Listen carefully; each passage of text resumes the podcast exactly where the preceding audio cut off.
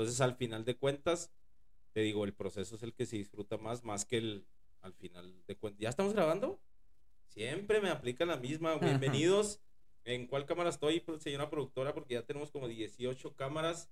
Bienvenidos, pues como ustedes están viendo en estos momentos, tengo a unos invitados, pues como siempre para mí, mis amistades son invitados de lujo. Eh, señor José Abarca y vino acompañado de su hijo Diego Abarca. Este, ahora sí quiero poner aplausos. Ah, aplausos. quiero poner aplausos porque en realidad tenía mucho tiempo que no, que no veía yo a Cote, como bien lo conocen sus, sus amigos. Si quieres empezamos de ahí. ¿Por qué te dicen Cote? ¿Por qué te dicen Cote y bienvenido? Muchas gracias, Calcio. Gracias por la invitación y un gusto estar aquí con ustedes. Uh, me dicen Cote desde que tenía, desde que me acuerdo, desde que nací en los barrios de Rancagua de Chile. Ah, y desde ese entonces, porque mi hermana no podía decir José, así que al final decía Cote, Cote, Cote, y así, y así se quedó. Y hasta la fecha. Hasta la fecha, y es muy, es muy importante que el futbolista tenga un apodo. El apodo es, es primordial para el futbolista. ¿Por qué? Porque pues no le van a estar diciendo ah, va a haber mil Josés, pero no hay tantos, no hay un cote chileno en el paso. es el, el, único y el original. Este, pues para empezar yo en esta plática y como les platicaba yo a ellos ahorita, que voy a tratar y es difícil para mí pues tener dos invitados y estarles poniendo atención porque para mí sí es importante que se sientan como en casa. Este, y pues quisiera platicar cómo nos conocimos. La, yo cuando recién te conocí, que por cierto se hace mucho el rogar Raúl para venir aquí a grabar, dice que no sabe hablar. Que no, sabe hablar, que no tiene tiempo. Y, que no tiene tiempo. que sale caro y luego que no, que no sabe hablar, ya quiere aventar a otros invitados. Le digo, quiero que vengas tú. Por medio de Raúl nos conocimos. Correcto. De hecho, por lo que yo recuerdo, nos conocimos cuando empezaste a ir a arbitrar los, los ah, amistosos y todo eso que, que hacíamos allá para, en la, escuela de fútbol de la USA. Para la gente que no cree que soy árbitro también. Árbitro, ahí empecé a arbitrar, empezaste a arbitrar los partidos amistosos, torneos, cosas que hacíamos en el parque y a través del Raúl. Ah, ya bastante años de eso, ¿no? Hace muchos años, de hecho, Diego estaba muy pequeño. Eh, por cierto, se me olvidó mencionar, eh, este episodio del Tiro Podcast es el número 5, el 05. ¿Qué año naciste, Diego? El 2005. 2005. Eh, ¿Puedes platicarnos un poquito para ir este, haciendo la mezcla de, la, de la información de tu papá y tuya? 2005, ¿a qué edad empezaste tú a jugar? Yo como a los cuatro años empecé a jugar. Siempre pues me, me, pusieron a jugar y de ahí empecé. Dice, no tenía otra opción. No tenía otra opción. Eh... y tenía que ser futbolista, si no... como les digo yo en mi casa, si son americanistas, a ver dónde se consiguen una cama, porque aquí no hay. Aquí no hay. ¿verdad? Eh, Cote, pues también quisiera introducirte a la gente que nos, que nos escucha y pues quisiera saber un poco de, de cómo llegaste aquí al paso, cómo terminaste haciendo eh, esta ciudad tu, tu hogar, cómo fue que por medio del fútbol terminaste en esta ciudad. Ah, bueno, de hecho no fue por medio del fútbol. Uh, Nosotros llegamos aquí, mi papá nos trajo a vivir acá cuando yo tenía como nueve años aproximadamente. Él es doctor y lo trajeron de Chile a trabajar acá y nos vinimos de un día para otro teniendo nueve años y eso estamos hablando del 90. Entonces, bastante años atrás, cuando aquí ni siquiera existía el fútbol. Así es. Entonces llegamos pues, sin saber para dónde íbamos, donde no había internet, no conocías a nadie. Te sacaban de tu mundo para caer en otro mundo. Entonces ahí empezó nuestra historia empezamos aquí empecé a jugar en la liga, en la liga menores, infantiles de ese, de ese entonces y... ¿Qué edad tenías?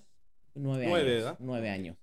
Y, y, ahí empezó la historia y yo estuve aquí de los nueve años hasta como los 15 años. Okay. Y de ahí un día decidí agarrar mis cosas, mis zapatos de fútbol y salirme de la escuela e irme a, a jugar a Chile. O sea, con el fin de tratar de ser futbolista profesional. Okay. Y me fui solo. Tuve que dejar a la familia atrás, dejar todo atrás para, para emprender el vuelo a Chile. ¿Tu, ¿Tu, papá te inculcó el fútbol o tú ya en la sangre, tus no, amigos? el fútbol viene de porque tú sabes, Chile es exactamente lo mismo que en México. Chile es México y México es Chile. Se vive ese mismo estilo de vida. Claro. Que no, que obviamente no se vive acá. Hay muchas cosas. Yo como mexicano te puedo decir que culturalmente y lamentablemente los mexicanos tenemos muchos malos hábitos que, que a diferencia de Chile, pues no, no los tiene, ¿verdad? En ciertos aspectos. Pero sí, como dices pero sí la vida es muy, muy, similar, y el fútbol era lo único que, que se podía hacer. Lo único en una vida de barrio, en una vida de, de humilde, por así decirlo, o jugaba a la pelota o, no había nada más que hacer. Entonces como que el fútbol entra, es parte de la cultura. Ya no sé si hoy en día tanto, pero en, eso, en ese entonces sí. Entonces así se aprendió a jugar en la calle. A veces no había ni para una pelota y todo ese, ese proceso que al final, virando para atrás, pues es el más lindo de, de todo lo que me ha tocado vivir.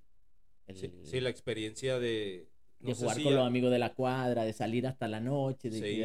Entonces... Y, y, no sé si ya lo había platicado yo aquí, eh, pero me tocó de que no hubiera tanto, a lo mejor, no sé si fue por la atención de mis papás o no sé, porque creo que económicamente no, no era el problema, pero yo jugaba con balones de, de de baloncesto, de básquetbol, y creo que estaban como ponchados, no sé si se le diga en Chile lo mismo, pero los balones, nos poníamos a jugar eh, fútbol, soccer en la calle y no era lo mismo porque la pelota rebotaba más, y como estaban ponchados, si había una jugada dura, se aplastaba y se le salía al aire. Entonces lo que hacíamos, teníamos otro ya en el, en el techo de alguna de, algún amigo, porque con el calor del sol se volvían a inflar. Entonces aventábamos el ponchado y agarrábamos el otro y si en ese mismo día dos de los balones pues se, se, aplastaban, se acababa. pues se acababa el partido. Pero sí, como dices tú, esas experiencias que a diferencia de, Diego me imagino, él ya no, ya no le tocó, a lo mejor a nuestros hijos ya no les tocan el, el que a lo mejor Diego y, pues pudiera platicarnos Diego, ¿cómo recuerda él los inicios? Y ahorita vamos a la parte del, del papá entrenador, ¿verdad? Lo pausamos poquito, pero ¿Cómo te acuerdas tú de, empezar a jugar al fútbol a comparación de nosotros que decimos, poníamos dos piedras y esa era la portería, se nos ponchaban los balones y se acababa el, juego? ¿Cuál es la diferencia tú que notas en, tu etapa? Pues yo jugué, no jugué con amigos en la calle porque no tenía. Ah, yo me metieron a la Y a jugar y era como en unos basketball fields ah, por dentro y era más recreacional y formal, no fue tanto así en la calle con los amigos. Eso es todo que me acuerdo de cuando jugaba de pequeño. Y la mayoría de los papás, a lo mejor con, con tu experiencia eh, con papás y con niños, ellos se acercarán a ti, te platicarán esa diferencia de, oiga, profe, pues es que yo no sé cómo mi hijo no lo puede hacer, si a lo mejor en aquel entonces era la necesidad que nosotros teníamos y la pasión y a, diferencia de lo que hay ahorita. De lo que hay ahora. Sí, no, sin duda, sin duda. Ah, de hecho, yo me acuerdo que empecé a entrenar niños en el 2012. O sea, ya vamos para 10 años entrenando niños. Ah, y siempre fue porque él, él, iba a empezar a jugar, él, em, él iba a empezar a jugar en, en un equipo, ¿verdad? con X entrenador, y lo llevamos, tenía 4 o 5 años, lo llevamos, pues jugaba muy poco y nada. Y saliendo de esa primera vez, yo le dije a mi esposa, está bien, si quieres que tú, eh, que él juegue, perfecto, no hay ningún problema, pero él tiene que aprender. Porque si eso, yo no le voy a permitir que juegue y que no aprenda. y de ahí salió eso. Yo empecé con un niño y dentro de esa misma, después de un partido a los cinco años, se me acerca otra mamá, me dice, ¿usted entrena? Sí. Entonces, ¿me puede entrenar a los míos también? Eran dos hermanos que me, dos hermanos. Sí, está bien, empezamos el martes a entrenar en tal parque, qué sé yo. Y de ahí empezó. Y al, éramos a las dos semanas, éramos tres, al mes éramos 30, hasta un momento donde eran 120 niños jugando. Y yo lo abrí un poco en forma de escuela de fútbol abierto para todos, abierto a cualquier nivel. Claro. Ah, pero como que había una necesidad de llevar gente hacia allá. No fue algo como por pasión de, de los, de los niños, ¿sí me entienden? Yo, yo siempre he pensado y, les platico de poquito de mi historia también. Mm, la pasión por el fútbol siempre estuvo en mí desde pequeño. Por ahí un tío le gustaba mucho y fue el primero que me acercó como a los 10, 11 años. O sea, yo nada más en la calle y en mi primer equipo fue casi a los 11 años. Después de ahí, pues la verdad sí me tocó que me trataran bien los equipos, iban por mí, me compraban los tacos. Total que pues puro, puro equipo de barrio. Y hasta que en la universidad pues me tocó una buena camada de compañeros que me acercaron al equipo y fue donde yo probé realmente lo que era el fútbol soccer, tanto en, en competencia como en entrenamiento, ¿verdad? Y de ahí nació mi pasión también por querer entrenar niños. Yo estudié educación física, no terminé mi carrera, pero eh, yo los veo a ustedes, por ejemplo, en tu caso, en el caso de Raúl, muchos ex compañeros míos de la universidad que hacen lo que les gusta, lo que les apasiona, entrenar niños y eso también pues tiene que tener una vocación, ¿verdad? Una vocación, sí, sin duda. Ah, y un poco lo que hablamos antes de que empezara, empezáramos a grabar. Uh, tiene que ser por una pasión. Independiente de, lo que se haga. Yo lo hice de todos los niveles había para ver. Lo hice en la calle, lo hice informal, lo hice formal, lo hice futbolista, lo hice futbolista profesional, hasta llegar a este punto donde había que traspasar el conocimiento. Empecé por una necesidad de los míos, de mis hijos, que después se expandió a mucha gente y hasta la fecha, hace dos horas estábamos entrenando. Entonces nunca paró porque al final viene de una pasión, es hacer fútbol por hacer fútbol. ¿Dónde lo haces? ¿Cómo lo haces? ¿A quién le enseña? Eso puede variar, pero la pasión tiene que estar intacta y la vocación tiene que ser la misma, especialmente cuando se trata con niños. Eh, me imagino que ahorita que lo mencionas de fútbol profesional, nos, nos, quedamos en tu, en tu historia de que te, te, fuiste a Chile, dijiste, no, aquí no pasa nada. Sí, aquí Tenías un sueño y que ¿Qué fue lo que encontraste en tu país? Uh, encontré todo, bueno, malo, más o menos. Hice, hice un poco, a la diferencia de, de lo que ha hecho Diego, yo lo hice solo. Yo todo lo aprendí solo. En ese tiempo, antes de irme yo acá, aquí prácticamente no había fútbol, no había nada profesional, no había caminos, no había nada, entonces había que partir. ¿eh? Se intenté partir por México, pero obviamente por el tema de nacionalidad no se podía entrar. Entonces no me tocó otra que, que regresarme a Chile y empezar a emprender un camino más bien solo, sin guía, sin nada, y aprender todo, aprender todo. Eh, entonces, por ejemplo, cuando tú te fuiste hacia allá, ¿no traías unas bases de, de ah, por ejemplo, ahorita que tú trabajas con el fútbol base, el fútbol formativo, ¿no traías tú esas bases? Sí las traía porque antes de venir yo pertenecía a la escuela de fútbol de un equipo profesional. Ah, la cual de un día para otro tuvo que ser interrumpida porque no veníamos para acá. Ah, y posteriormente ya cuando llegué yo allá a Chile era más bien ir a probarse, a ver qué club te agarraba y empezar todo ese camino. ¿Y cómo lo hacías? pues ah. dices que te fuiste solo.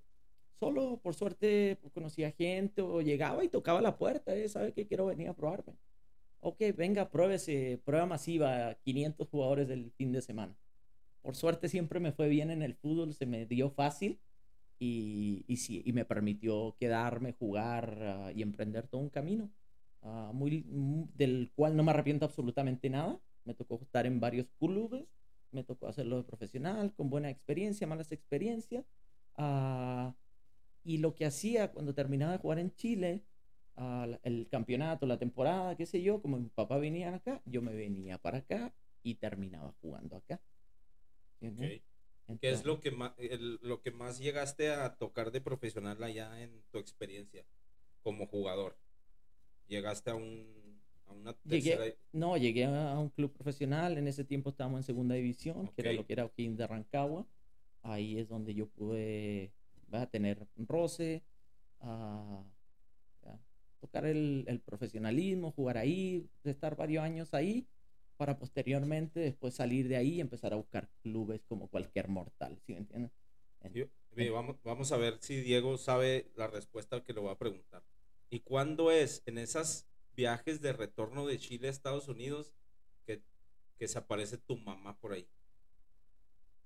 ¿Cuándo ves? Sí, ¿cuándo se conocen tu mamá y, y tu papá? Esa no la sé. ¿No? No, eso ya fue después, ya fue más, más adelante, a los 25 años, más o menos. Entonces ibas y venías. Iba y venía, jugaba aquí, jugaba allá, llegaba allá. Uh, aquí, por, por, suerte, siempre me, me, trataron bien, tuve club, tuve donde jugar. Uh, también pude, pude ser futbolista profesional aquí en Estados Unidos. ¿Recuerdas compañeros tuyos que todavía anden por aquí en, en lo local, en el, que eran los Patriotas? Sí, pues, tengo muchos amigos. Te, quedan, te quedas con toda esa gente. Toda esa gente en este momento hacen un amigo que es el presidente de los Dallas Sidekicks, que es el futsal ahí en Dallas. Tengo amigos que son entrenadores en Tigres, en la sub-20 y todos andan volando y todos andan haciendo sus cosas. Tengo uno del Salvador que está en Virginia, que, es que está muy arriba, muy, muy arriba con lo que es la selección del Salvador. Todo ese rollo, entonces te queda mucha gente en, en ese proceso, en ese camino, al igual que en Chile. Todos mis ex compañeros, todos ellos son o entrenadores en fuerzas básicas, por así decirle, o tienen escuelas de fútbol, o hicieron canchas, qué sé yo como dices tú, la pasión la trae uno en un tanque y esa no se extingue. No se extingue. Hasta que uno diga, uno dice, hasta que me muera, el fútbol va, va a existir. Correctamente. Y una de las cosas que a lo mejor en tu corta edad, Diego, debes de saber ya, porque pues yo tengo mis hijos, el más grande tiene 12 años y ellos ya tienen experiencia en, en amistades que desde que estuvieron bien chiquitos, pues a lo mejor tú dices que empezaste como a los cuatro años, imagino que muchos amigos te han, a lo largo de, lo que llevas jugando fútbol, pues, aún sigues teniendo y sigues colectando más y más amistades. Sí, sí sigo colectando más y ya que juego casi profesional. Ah, ahora estaba jugando Call of Duty con unos compañeros de, de Locomotive, so sigo teniendo amigos y también cuando era chico también tengo los mismos amigos de siempre, no cambian. Y me imagino que esos amigos de siempre que dice Diego, pues obviamente por el paso del, tiempo y no depende tanto del entrenador, ¿verdad? Porque hablamos y quisiera pedir tu opinión de qué piensas tú de, la importancia que es un entrenador en el fútbol base, cómo tocas a los niños de una manera en que a lo largo de los años, pues tú ya ves que no quedó en ti, porque decíamos de vocación, ¿verdad? Pero también los papás hacen la otra mitad. O sea, tú le das unos valores en la cancha que más allá de de tocar la pelota bien, de recepción, del cabeceo. También le enseñas a hacer al niño una buena persona, pero pues también del otro lado hay veces que el papá falla y, y, a lo largo de los años, pues también hay niños que lamentablemente pues no, no, no hay un seguimiento de, de hábitos buenos como, como estamos viendo ahorita, por ejemplo, en el caso de Diego. Sí, yo te diría que, que el 90% de los... Yo he entrenado aquí en El Paso 200 niños, por así decirte el 90% de los niños que son o que eran de la misma edad de Diego, un año más arriba, un año más abajo, o de la misma edad, ya se estancaron o ya no fue. Y, y, eso es por diferentes motivos. Al principal, como dice, para, en el fútbol base necesita existir a jugador, entrenador y papá. Si no tienes ese triángulo, no va a funcionar. Entonces, muchas veces o el, o el niño se va por otro lado o el papá no tiene el mismo fin Ah, y se rompe ese, De repente creen que la, que la respuesta está en otro lado, qué sé yo. Y, pasa el tiempo y eso no es. Aquí yo le digo, el fútbol te da una oportunidad. O la aprovechas o ya después no hay vuelta atrás. ¿Me entiendes? Y la diferencia entre el fútbol y la vida, porque pues es muy similar. Una relación con, con, tu esposa o con tu novia es, es la dedicación, la constancia y pues ahorita hablábamos de que ibas y venías, pero finalmente la diferencia entre tus amigos que se fueron a otros lados es que tú encontraste un lugar para hacer un hogar y una familia. Platícanos, yo, yo, he hablado, por ejemplo, con amigos que llegaron aquí a, Juárez o a, El Paso por medio del fútbol y que aquí encontraron un lugar donde aquí quiero hacer mi familia o por circunstancias diferentes, pues yo también yo también vengo de, yo también vengo de Ciudad Juárez y pues obviamente algo nos trae aquí. ¿Qué fue lo que encontraste en esta, esta ciudad tan árida y tan, no sé, hay veces que no hay cosas que hacer tan importantes en El Paso ni en Juárez, ¿verdad? Porque es una frontera. ¿Y qué? ¿Qué, viste en Juárez? Pues en, aquí en El Paso. Bueno, más bien en, El Paso. En el paso El Marlín, ah. me, el Marlín me distrajo. Como te digo, aquí en El Paso fue básicamente que cuando yo conocí a la mamá de Diego, uh, que también estaba inserta en el mundo del fútbol, ¿verdad? Uh, iban a ser Diego, nosotros optamos por decir, ¿sabes qué? Yo prefiero tener la vida ya, hacer la vida ya, va a ser más fácil para él, va a ser más cómodo para él, pensando en el futuro de él más que en el futuro de nosotros. Uh, y todos sabemos, pues, eh, siempre las oportunidades se van a abrir más en, aquí en Estados Unidos que en nuestros países latinoamericanos. Claro. Va a ser un poco más accesible, no fácil. y lo piensa uno más por ellos, de que la, de la escuela, de la cultura, de, de, de, los hábitos, como decíamos ahorita, que van cambiando y nos tocó esa generación de, de pues de que los hábitos de ellos ya van a ser totalmente diferentes. Sí, no, y en ese, y en ese tiempo yo dije, ¿sabes qué? Hay que empezar, hay que empezar a pensar en, en el niño, en la familia, en todo eso, que pasó todo muy rápido. Uh, si voy a jugar, voy a seguir jugando acá en Estados Unidos porque tenía la facilidad, porque tengo doble nacionalidad, entonces se me hacía un poco más fácil. Entonces ya al volver, uh, me tocó andar en, en, varios clubes aquí en Estados Unidos, hasta que llegó un momento que dije, ¿sabes qué? Ya basta y me voy a dedicar a, otras cosas. Y ahí abrí, abrí mi negocio, empecé a, empecé a irle por ese lado. También, obviamente, por falta de representante, porque ya era más difícil conseguir contrato. Entonces dije, no, me la voy a jugar por otro lado. Y fue cuando, cuando opté por hacer otra cosa. Y fueron varios años en el cual yo no hice fútbol, hasta que nació Diego y empezó todo eso y, y volvió a, renacer el, el encanto por el fútbol yo siempre le he dicho a mi esposa porque, como te decía, ¿verdad? Pues también tengo bases de, entrenador y pues más que nada la pasión, ¿verdad?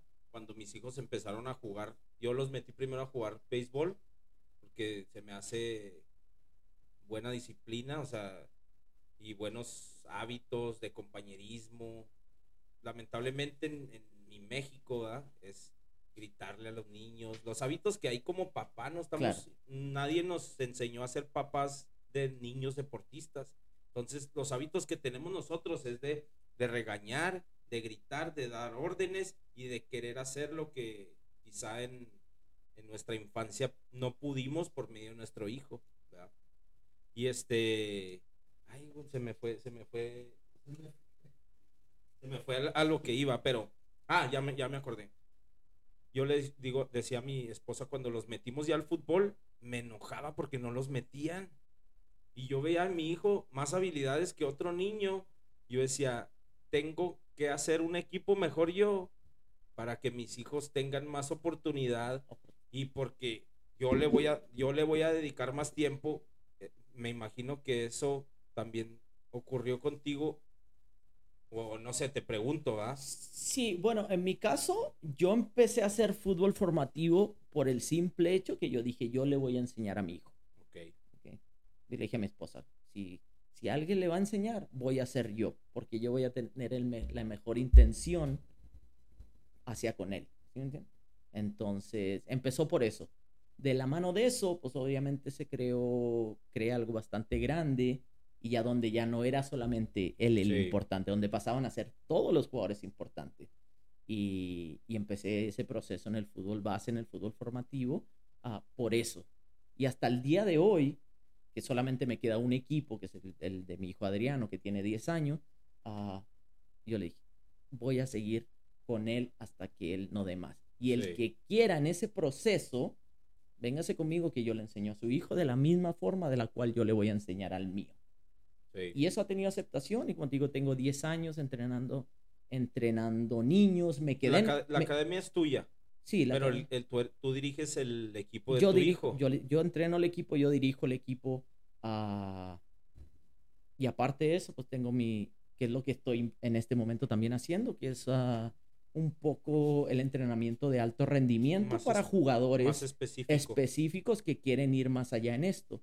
O gente que viene porque tiene un problema. Toda la gente llega a mí porque tiene un problema. Yo nunca en mi vida he ido a buscar un jugador. Y eso es cuando el emprendimiento en, el mercado abierto, siempre hay una oportunidad donde hay escasez de algo, ahí va a estar donde está el negocio. Está el negocio ahí. Porque pues lamentable, o no lamentablemente, sino que el fútbol más allá de la pasión, pues también genera en, lo económico, pues gastos. Y, demasiado. Y, y, y, lo que más valor tiene, el tiempo. El tiempo. Eh, una de las cosas que yo siempre vi en el fútbol, Diego, es, o en, o en cualquier deporte, ¿eh? que cuando el papá, eh, cuando tú eres el hijo del coach, el deporte es diferente y se puede ir por un lado o por el otro, Te fastidia que tu papá, bueno, al menos como hijo es, porque siempre me está diciendo a mí, ¿verdad?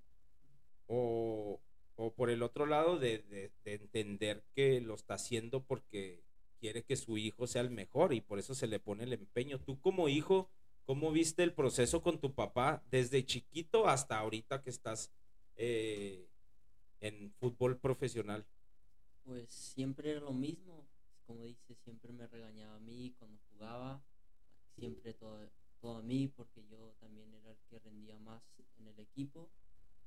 Y pues ahora ya no tengo equipo con él, ¿verdad? ahora todavía me empuja cuando estoy en las sesiones privadas con él y con otros compañeros también soy, tengo que ser el capitán de la sesión porque soy el que la puede mover un poquito más siempre era lo mismo que me regañaba, me empujaba más a mí y siempre me fastidiaba, como, como decías, que sí fastidia. Y, y si llega el momento, por ejemplo, pues ahorita tienes 16 años. 17. 17 ya. Eh, hubo un momento en que, por ejemplo, yo lo veo con mis hijos a los 11, 12 años, que son, este, es la edad que no les puedes llegar por ningún lado. Hubo un momento en que si llegas a tu cuarto y decías, ah, es que ya estoy cansado de mi papá. Todos los días. Casi siempre.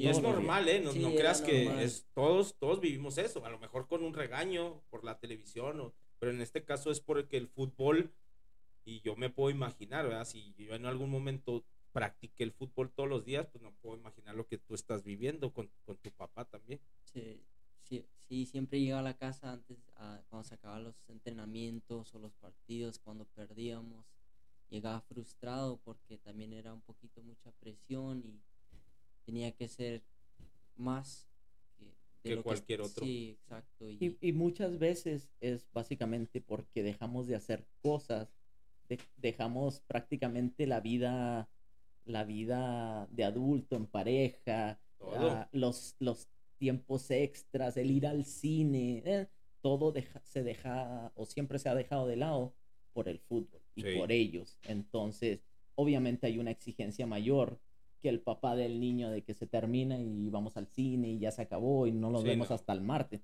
Aquí se respira desde la mañana hasta las 12 de la noche en la casa. Es fútbol.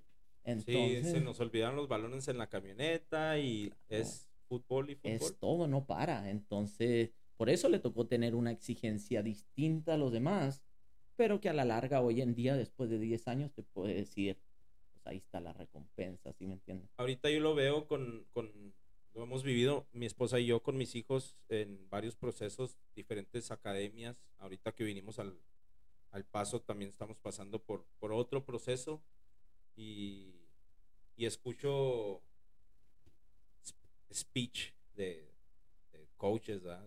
y a veces digo, ya, esa ya me la sé, aquel está mintiendo y ya, ya tenemos experiencia de varias cosas, ¿verdad?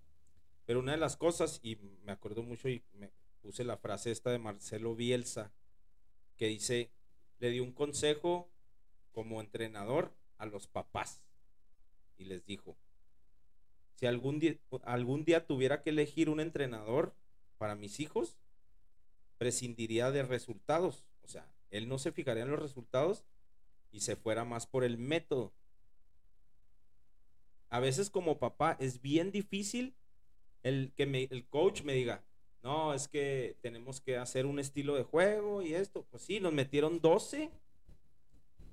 Y, eso, pues, el Raúl sabe, lo he platicado con él, y me cuesta a mí. Yo tengo un, hijo portero y tengo un hijo que es eh, lateral por izquierda. Y cuando ellos salen dolidos, más que nada, pues el portero, el, querer practicar el estilo que, se, está queriendo en ese equipo, me cuesta, pero al final de, de, cuentas, como dice Marcelo Bielsa, pues te vas más por el método que por los resultados. Yo me voy por la profundidad del contexto, ¿sí me entiendes?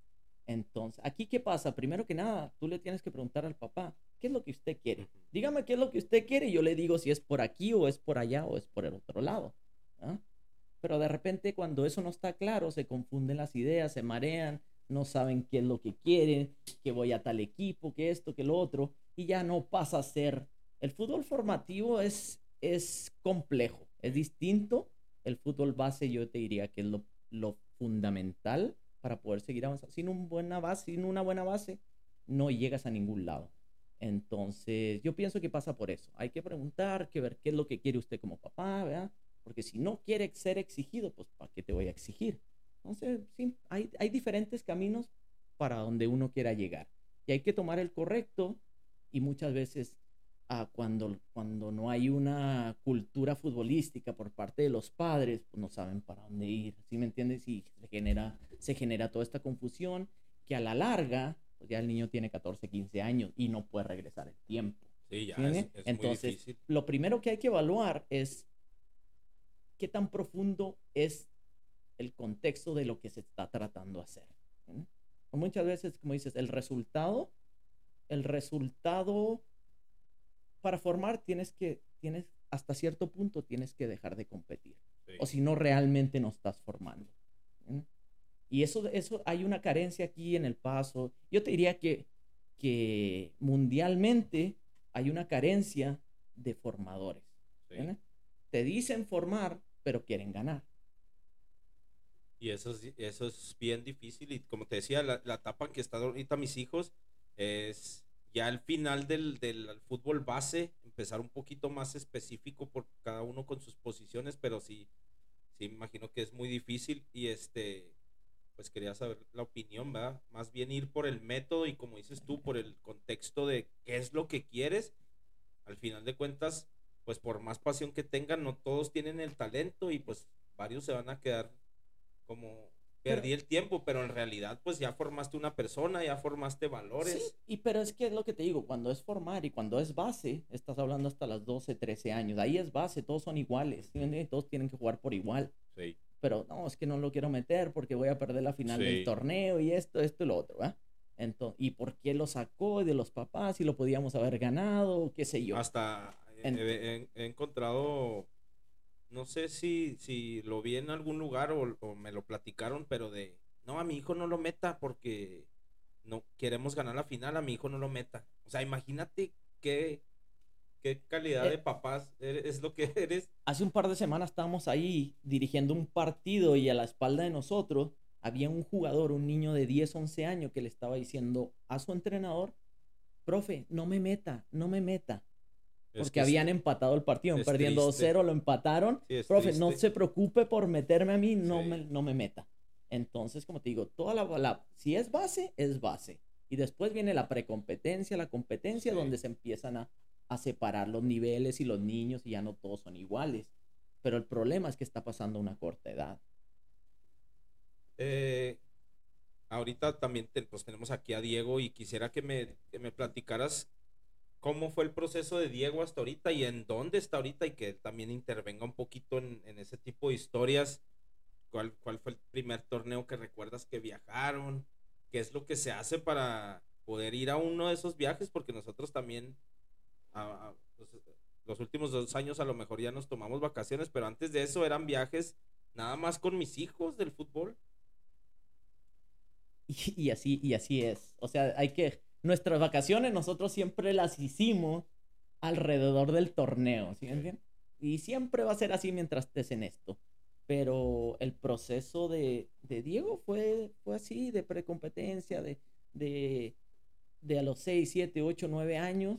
Él jugaba en, en equipo siempre conmigo, donde no era el mejor equipo, donde todos, ¿verdad? había de diferente, era abierto, era escuela de fútbol, a lo cual posteriormente a los 12 años ya se empezó a separar, ah, se fue a jugar a otro club, qué sé yo, para poder abarcar más entrenamiento con otro club, se venía a entrenar conmigo y, hicimos todos los torneos habidos y por haber. ¿eh? Todos los viajes que había que hacer, lo hizo. Entonces, no sé si tú te acuerdas de, algo en específico. El primer torneo fue en Tucson, el TSA Cup, y lo ganamos en la final. era el capitán y me tocó pues ir a, a, ver quién sacaba primero y, y, yo me acuerdo que yo, yo estaba parado y, y, llegó el otro jugador y tenía estaba más grande que yo yo lo vi me acuerdo íbamos perdiendo 2-0 en, medio tiempo íbamos 2-1 y yo lo empaté con el 2-2 yo me acuerdo y metimos el 3-2 y al final del partido lo ganamos. Ese fue el primer torneo que yo fui. Y fue con mi papá en la U. Hablando de ahorita que dice Diego la U me gusta mucho hablar de la identidad porque como te digo pues ahora con las redes sociales pues tiene ex compañeros de mis hijos que los ves y campeón allá y campeón acá, y, pero con una playera, con la otra, y dices tú, pues a esta edad no siento que sea tan necesario, pero sí como, como humano dices, yo también quiero que mis hijos, ¿ah? Claro. Pero platícame poquito de la identidad de lo que ustedes tienen. Pues yo desde el primer día que yo empecé, uh, por mi cercanía con la, con la Universidad de Chile, yo, le, yo lo, yo le puse al club, la, a la escuela de fútbol, porque yo siempre me identifiqué con una escuela de fútbol. Que la escuela de fútbol, es decir, es abierta a todo nivel. ¿eh? Ya si te quieres poner más selectivo, lo haces academia y restringes el nivel. Pero lo mío fue escuela de fútbol abierta al que quisiera aprender, qué sé yo. Y ahí empezó la USA. Y eso fue en el año 2012 y hasta la fecha sigue la USA. Él ya salió de la USA hace varios años y, siguen, y siguen, siguen la nueva generación, la de mi hijo Adriano, que tiene 10 años, y en este momento es el, el, por así decirlo, el mejor equipo en esa categoría aquí en El Paso.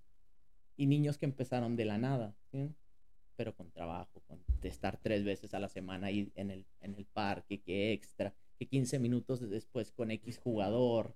Ah, es un proceso que, que hemos pasado como 10, 12, 14 equipos de diferentes edades, categorías, y al final yo sigo donde mismo.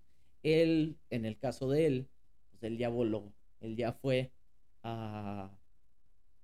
Está en, pues allá en el Paso Locomotive, ya tuvo la posibilidad de debutar, uh, tuvo la posibilidad de, pues a los 16 años de marcar su primer gol en el profesionalismo. Pero qué gol también. Sí, pues hizo el... Desde la jugada de antes, con túnel incluido, la recepción, la manera en que realmente, pues, no sé, igual y, hacemos esto un clip y ponemos ahí las imágenes del gol, demuestra muchas cosas.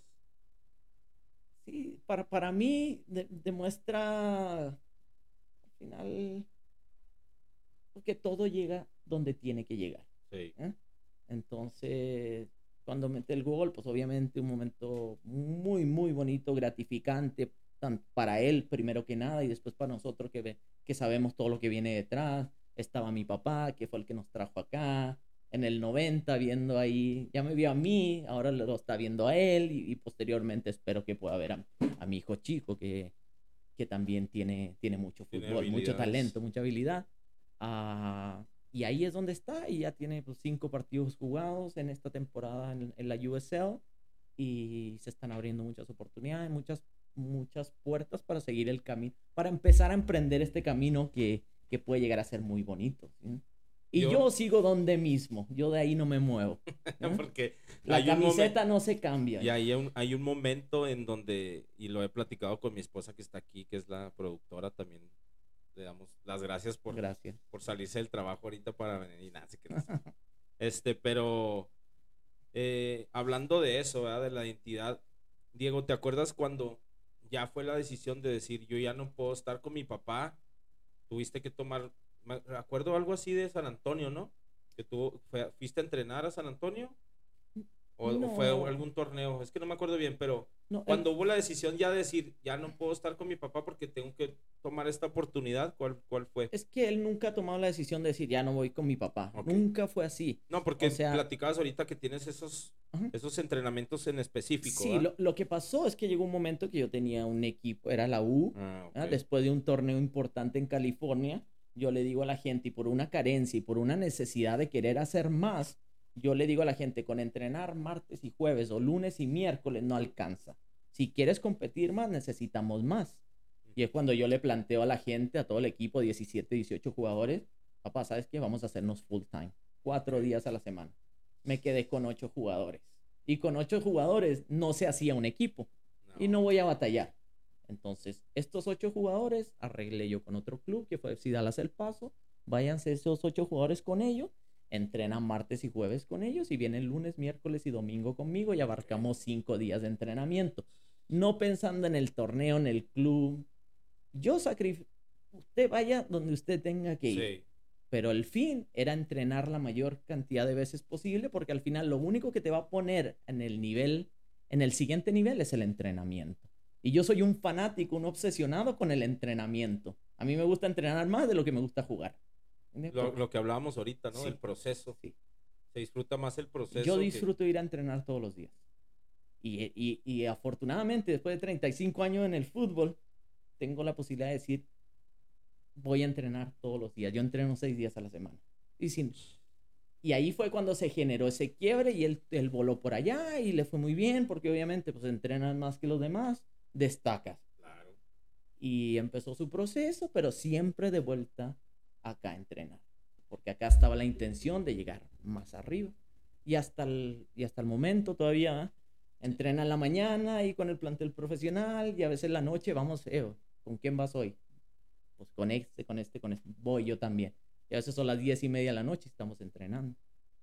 Entonces eso nunca ha parado. Qué fregón. Y felicidades porque son muchos sacrificios. Nosotros a lo mejor pues hemos tenido el acompañamiento con nuestros hijos, pero en realidad no ha habido, ha habido pocos momentos que yo como papá y como según entrenador que me siento, he tenido con mis hijos y sí he notado que hasta en lo sentimental mis hijos pudieran dar un extra no imagino cuando es diario y diario y diario ese, ese seguimiento que le das tú a, tu hijo y quisiera que pues que nos platique Diego cómo fue bueno mucha de las de la gente que nos que nos sigue que nos está viendo ahorita este por cierto les mandamos saludos les decimos que nos den like saludos que compartan este el contenido del Tiro Podcast en este 05 episodio 05 eh, quisiera que nos platicara Diego cómo fue. Ah, es que me voy por todos lados. En México no tenemos esa cultura que hay, aquí en la frontera lo está haciendo ahorita FC Juárez y el paso Locomore de identidad, ¿no? Con la comunidad, el ir a escuelas, el ir a y regalar boletos para que la gente esté presente y se envuelva en, esto que es la, la locomotora que sería en español, ¿verdad? Pero quisiera que nos platicaras esto que hacen estos clubes aquí en Estados Unidos de tomar jóvenes locales y hacer este proceso de, que firmen su contrato. ¿Y cómo fue, Diego? Platícanos ese proceso en cuál te, desde que te dicen hasta todo el proceso de... Pues el proceso también fue duro porque obvio habían tiempos muy malos eh, durante ese proceso en cuando no me querían o cuando mismos compañeros me daban del equipo y, siempre era muy difícil hasta que empecé aquí en Locomotive y, empecé con la USL y yo me acuerdo que habían muchos jugadores buenos y yo tuve que hacer algo para destacar más. Eso ahí empecé también igual más entrenamiento y más y más y me acuerdo que al fin del año, del año pasado, me dijeron, no, vas a agarrar un, contrato de academia, que, que puedes jugar con, el, con los profesionales. Y ahí pues fue algo que no, no me lo imaginé, nomás seguí entrenando y luego hasta que me llegó la oportunidad, pero ahí no para, ¿verdad? seguí, seguí entrenando hasta que ahora, hoy en día, pues juego, entreno con los profesionales todos los días. Eso es muy largo, pero Valió la pena. sí, claro que sí. Y hablando de, eso, él ya, ya debutó como profesional. Ya no hay para atrás. Yo te, espero, ahí pues yo quiero mucho a mi cote. Yo siempre que veo las publicaciones, tanto de tu esposa, las, lo que ponen de esta, de tu, todos tus hijos, me da mucho gusto todo lo que pasa. Y pues más si es algo que a mí me apasiona como el fútbol, pues claro que, se emociona uno. Una de las cosas que tanto platico yo con mis amigos, nosotros que vivimos en la frontera, es esto de la doble nacionalidad. Y también profesores en Ciudad Juárez nos decían lo mismo, si su hijo quizá no llega al profesionalismo, por medio de las becas van a poder encontrar una carrera gratis por medio del deporte, en este caso el fútbol. Pero, pues obviamente ya que tú llegas al profesionalismo, hay esta posibilidad de jugar tanto por tu, tu país donde naciste el país de donde tienen tus padres. ¿Tú qué piensas como papá y tú qué piensas como nacido en Estados Unidos, pero pudieras jugar con la selección de Chile? Pues también amo, a los dos países, pues aquí pues me dieron todas las oportunidades aquí, pero también amo el país de Chile, pues siempre veo los partidos de ellos, mis papás son de ahí, hay mucha pasión dentro de ese país, pero también aquí no se puede olvidar de las todas las oportunidades que me, que me ha dado este país.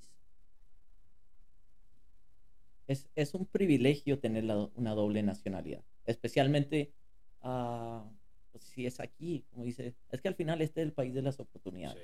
Entonces, tienes el privilegio de, estar, de tener la nacionalidad de, aquí, en, aquí en Estados Unidos y pues de descendencia latinoamericana, que es lo que te ayuda un poco en el fútbol, ah, te hace las cosas un poquito más fácil, ¿eh? Porque tiene ese sabor ese sabor latinoamericano, esa técnica sudamericana y eso te facilita, te, te facilita mucho las cosas.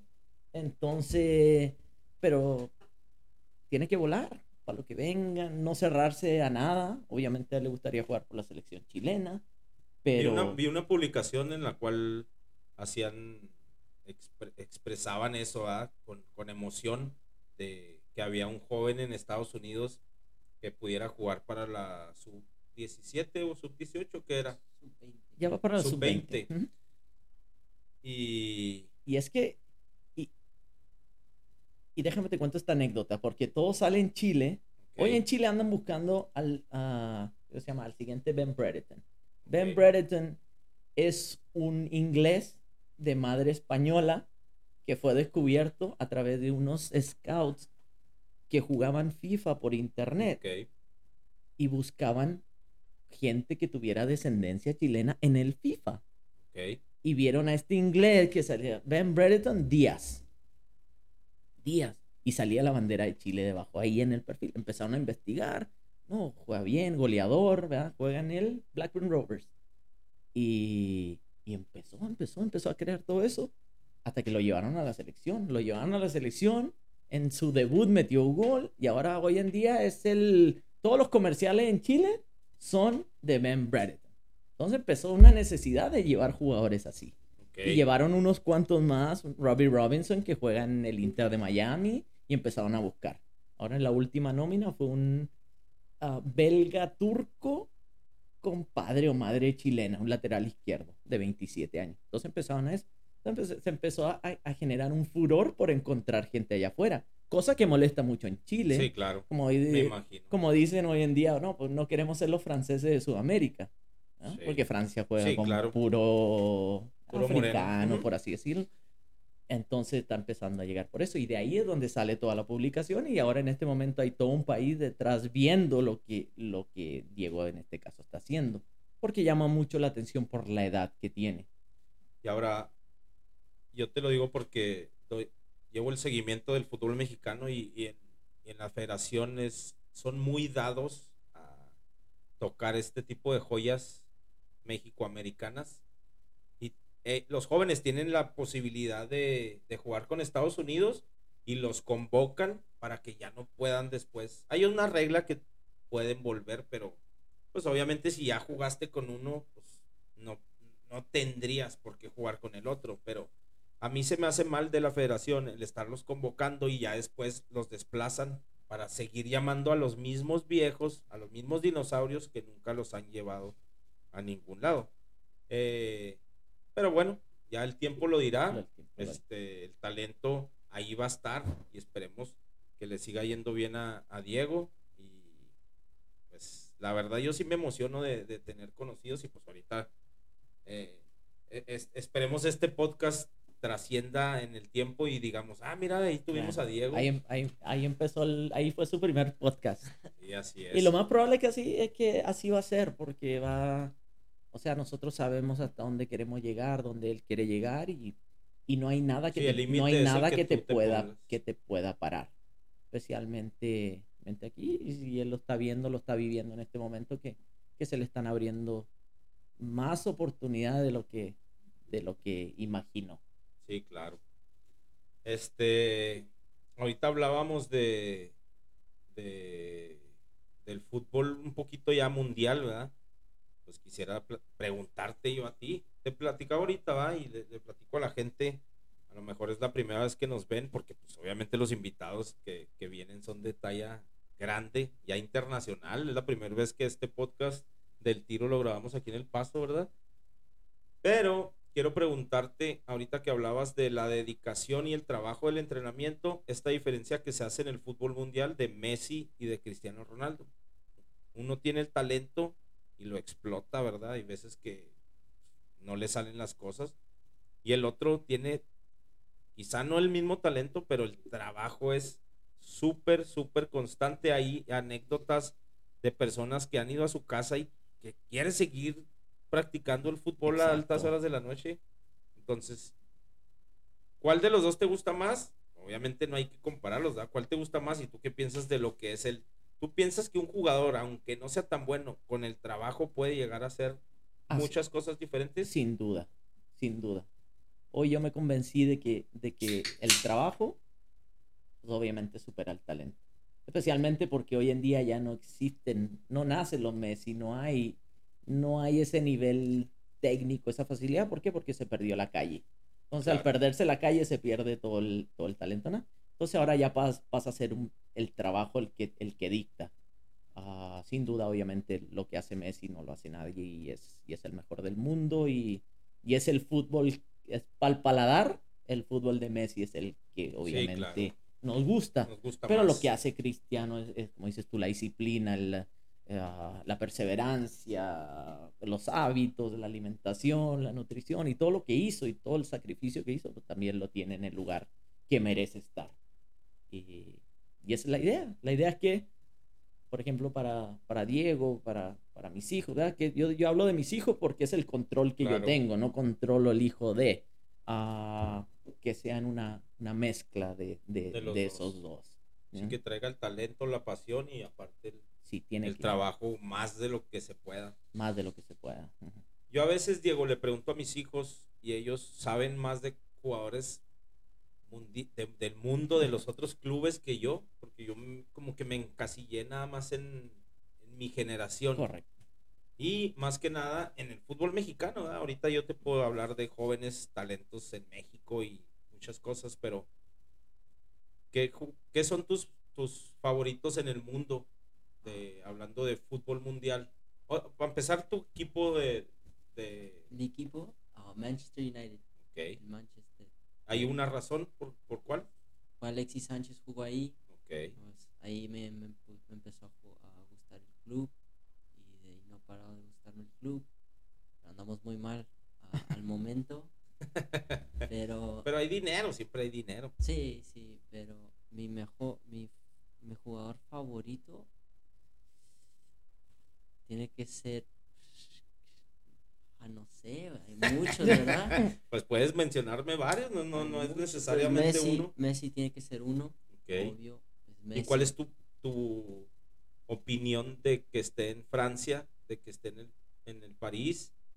Y de que yo, al menos en mi opinión, siento que cayó su, su, su ritmo de juego, más que nada. Pues se tiene que acostumbrar, ¿no? Pues algo nuevo para él, siempre ha andado en el Barcelona tiene que acostumbrar. Yo creo que esta temporada va a estar mucho mejor que la, anterior.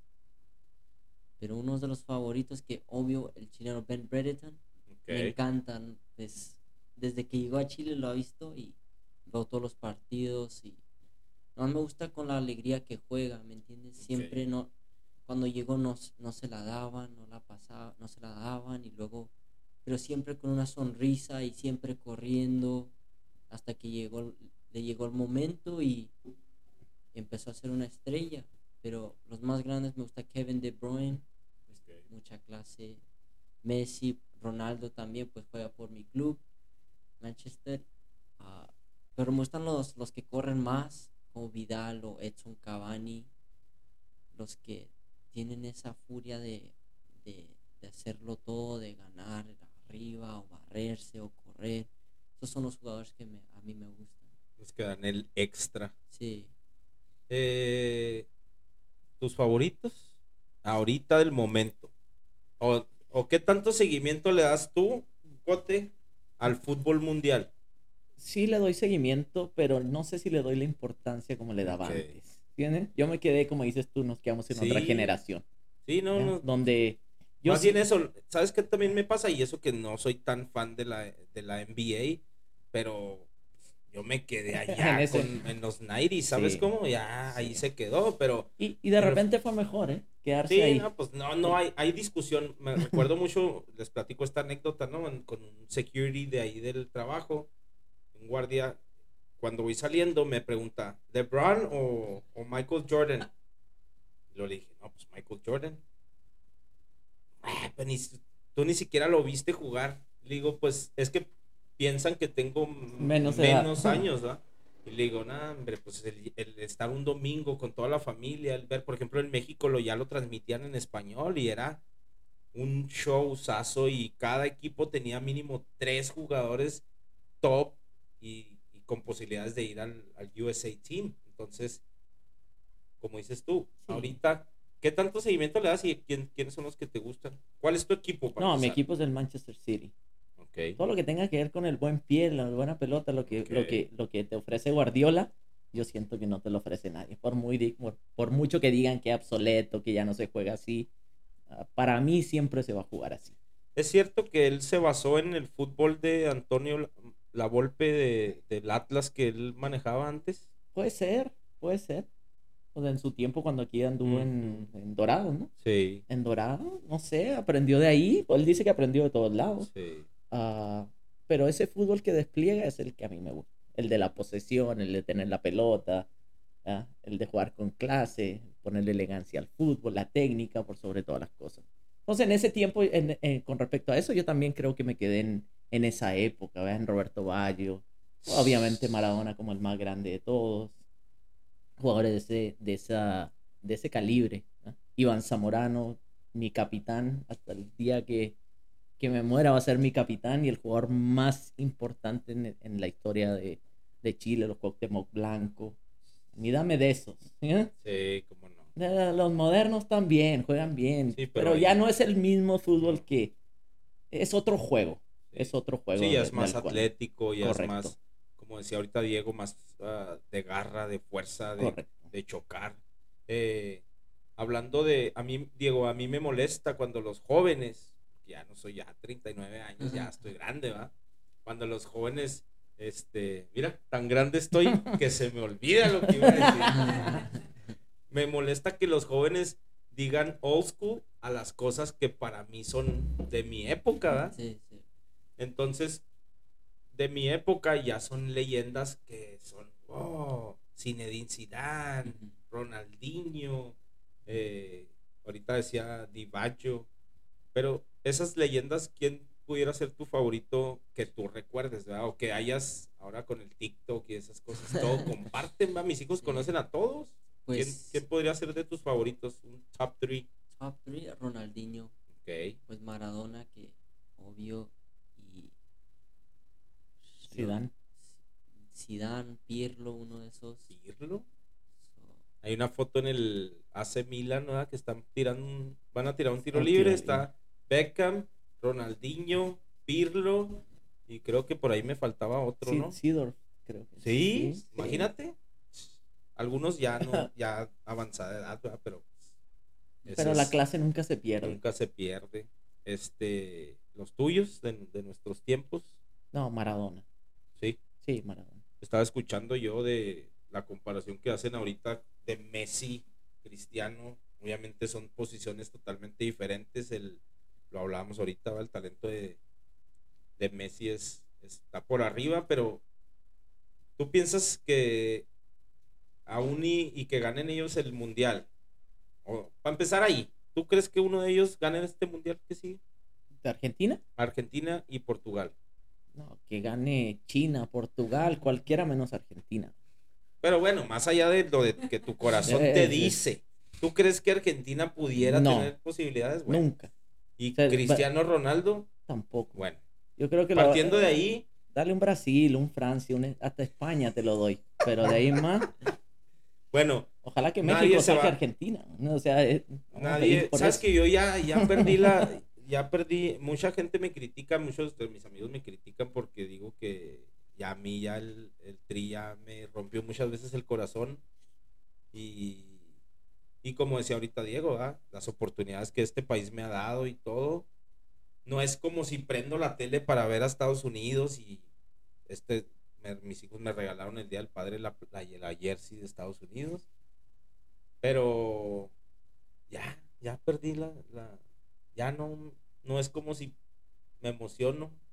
Como que, como el meme de Juan Gabriel, así como de lejos nada más veo, pero pues bueno, ya, ya veremos en el mundial. mundial. Pero yo pienso que eso lo genera la molestia de lo que tú dices, de que juegan los mismos, de que no hay cambio, de que está todo arreglado. Y ese es el fútbol que se está viviendo. Porque yo creo que la pasión y la identidad siempre va a estar ahí. ¿eh? Entonces, pero hay cosas que molestan en este momento. ¿ah? Que no jueguen los mejores, por, lo que, por lo que yo he escuchado. ¿eh? también veo los programas de deportivo y, y siento que esa es la, la, opinión generalizada en México de que, de que está todo arreglado. Sí. Sí, pues lamentablemente no es nada más en el fútbol, es es una cultura que hemos tenido desde que los españoles vinieron a dominarnos. Así y, es que, y de ahí a qué cambio pues, está muy difícil. Es, es algo muy difícil. Eh, me da mucho gusto que hayan venido. ¿Cómo vamos, señorita productora? Una hora. Ah, este, no, pues se va el tiempo sí, volando. No, excelente, excelente. Eh, ¿Qué más pudiéramos eh, preguntarle a Diego? ¿Qué es lo que este, tú esperas del fútbol? Ahorita, como dices, ah, ya tienes un contrato firmado, ya debutaste, ya metiste gol, hiciste que se apagaran las luces del estadio. Eso me molesta, ¿sabes por qué? Porque en Juárez pasa lo mismo. Y, me gusta, me gustaba en ese entonces. Ah, las luces. Pero ahora que veo tu gol, cuando apagan, no veo cómo celebras. Entonces me cayó mal eso porque apagaron las luces, no vi la emoción. Ese es el fútbol espectáculo que se vive hoy en día. Está suave, a mí me gusta. Porque si no, no va gente al estadio. Sí.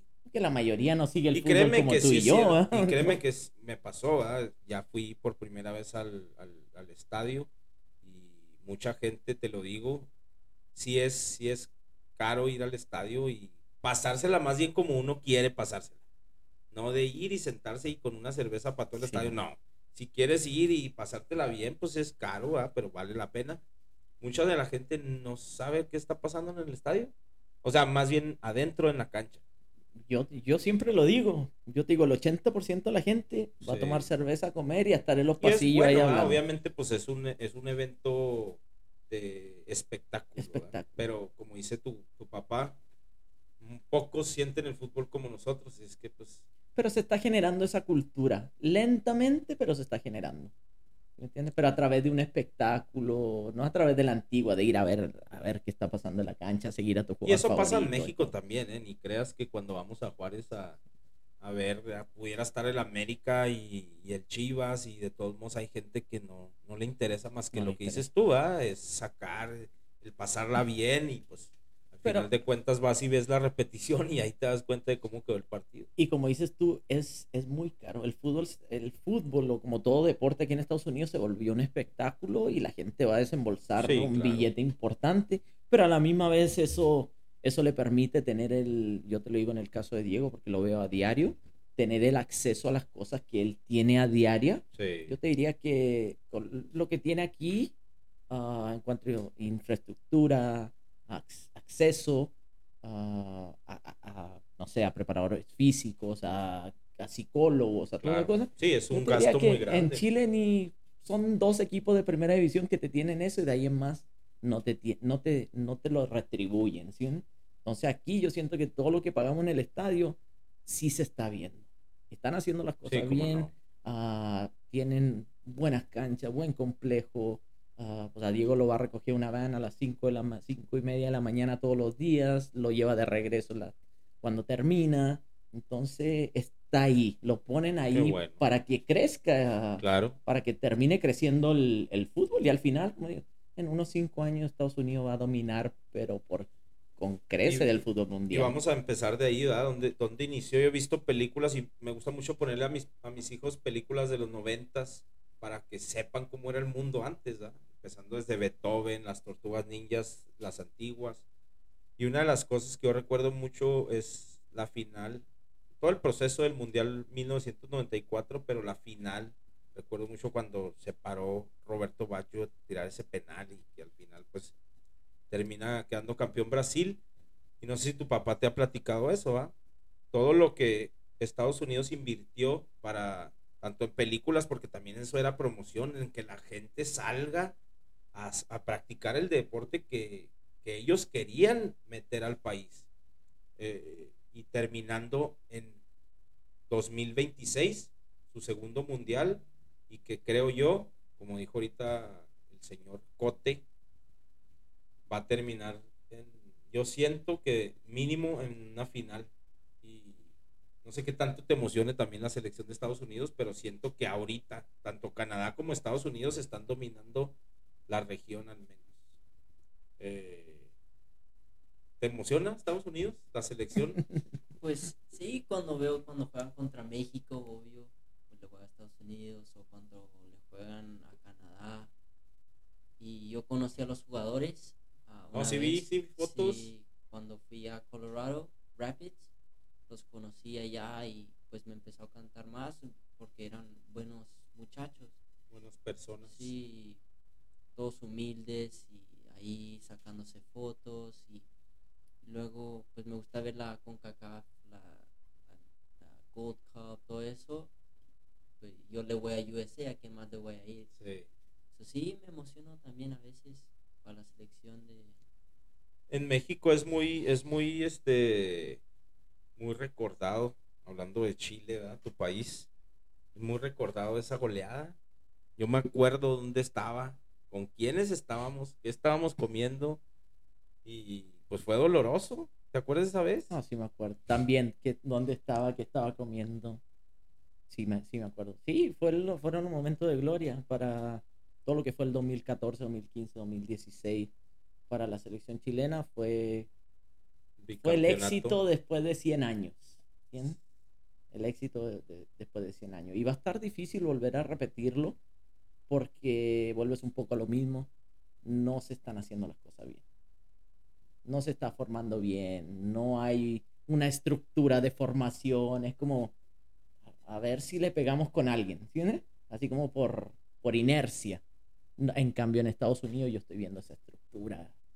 Sí, eh, no, totalmente Y a la velocidad que están creciendo y formando estructura, uh, programas de desarrollo, uh, academias, pues, niveles. Simplemente el interés de, de, soltar a los jóvenes a que vayan y practiquen el fútbol del otro lado del mundo, que es donde se supone que el nivel es más alto. Y a comparación, te lo vuelvo a decir, de mi país, de México, que apenas vamos a decir que Diego metió ese gol y ya lo quieren vender en 10 millones de dólares al Real Madrid. O sea, eso no puede suceder. Las oportunidades tienen que estar. Lo que está haciendo Estados Unidos es, ok, Diego está bien, pues vamos a mandarlo a Inglaterra, no le hace que sea una tercera, segunda división, pero el, el, el si me entiendes, el nivel futbolístico de los jóvenes estadounidenses, y vamos otra vez con lo que te hablaba yo de la identidad, de que Team USA es totalmente diferente a lo que era en 1994. Sí, y también lo han permitido los otros países que no han hecho lo que se tiene que hacer para estar al nivel de lo que está haciendo Estados Unidos. Entonces, de repente, ¿qué tanto ha crecido Estados Unidos? Sí, se ha crecido y porque yo lo ve, lo vemos, pero ¿qué tanto nos hemos estancado nosotros como países latinoamericanos para decir, no, Estados Unidos creció más? Entonces, como que nosotros ayudamos para que eso, para que esa diferencia. Sí, ellos crecen y nosotros nos estancamos. Nos vamos estancando. Entonces, eso, eso es lo lamentable, lo triste, porque en, todo, en todos los lugares del mundo el talento es el mismo. Pero si no se hace las cosas bien, todo ese talento al final se termina perdiendo. Y eso es lo que nosotros no podemos permitir, por lo menos con nuestros hijos que vivimos aquí, que tenemos la posibilidad de hacerlo. Uh, seguir, seguir formando, seguir, seguir estando ahí. Tenemos todo para, para, para ser exitosos. Y como decías ahorita, tú al menos lo que puedes, en lo que si puedes dominar es lo tuyo y ahorita pues sigues, sigues este, trabajando con tu hijo las horas extras.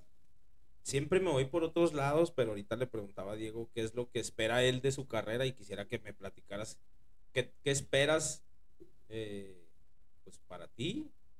Pues todavía no tengo contrato profesional, espero agarrar uno e, este año, el próximo, pero seguir entrenando y a ver dónde me lleva el fútbol. Nunca se sabe dónde vas a llegar, ¿verdad?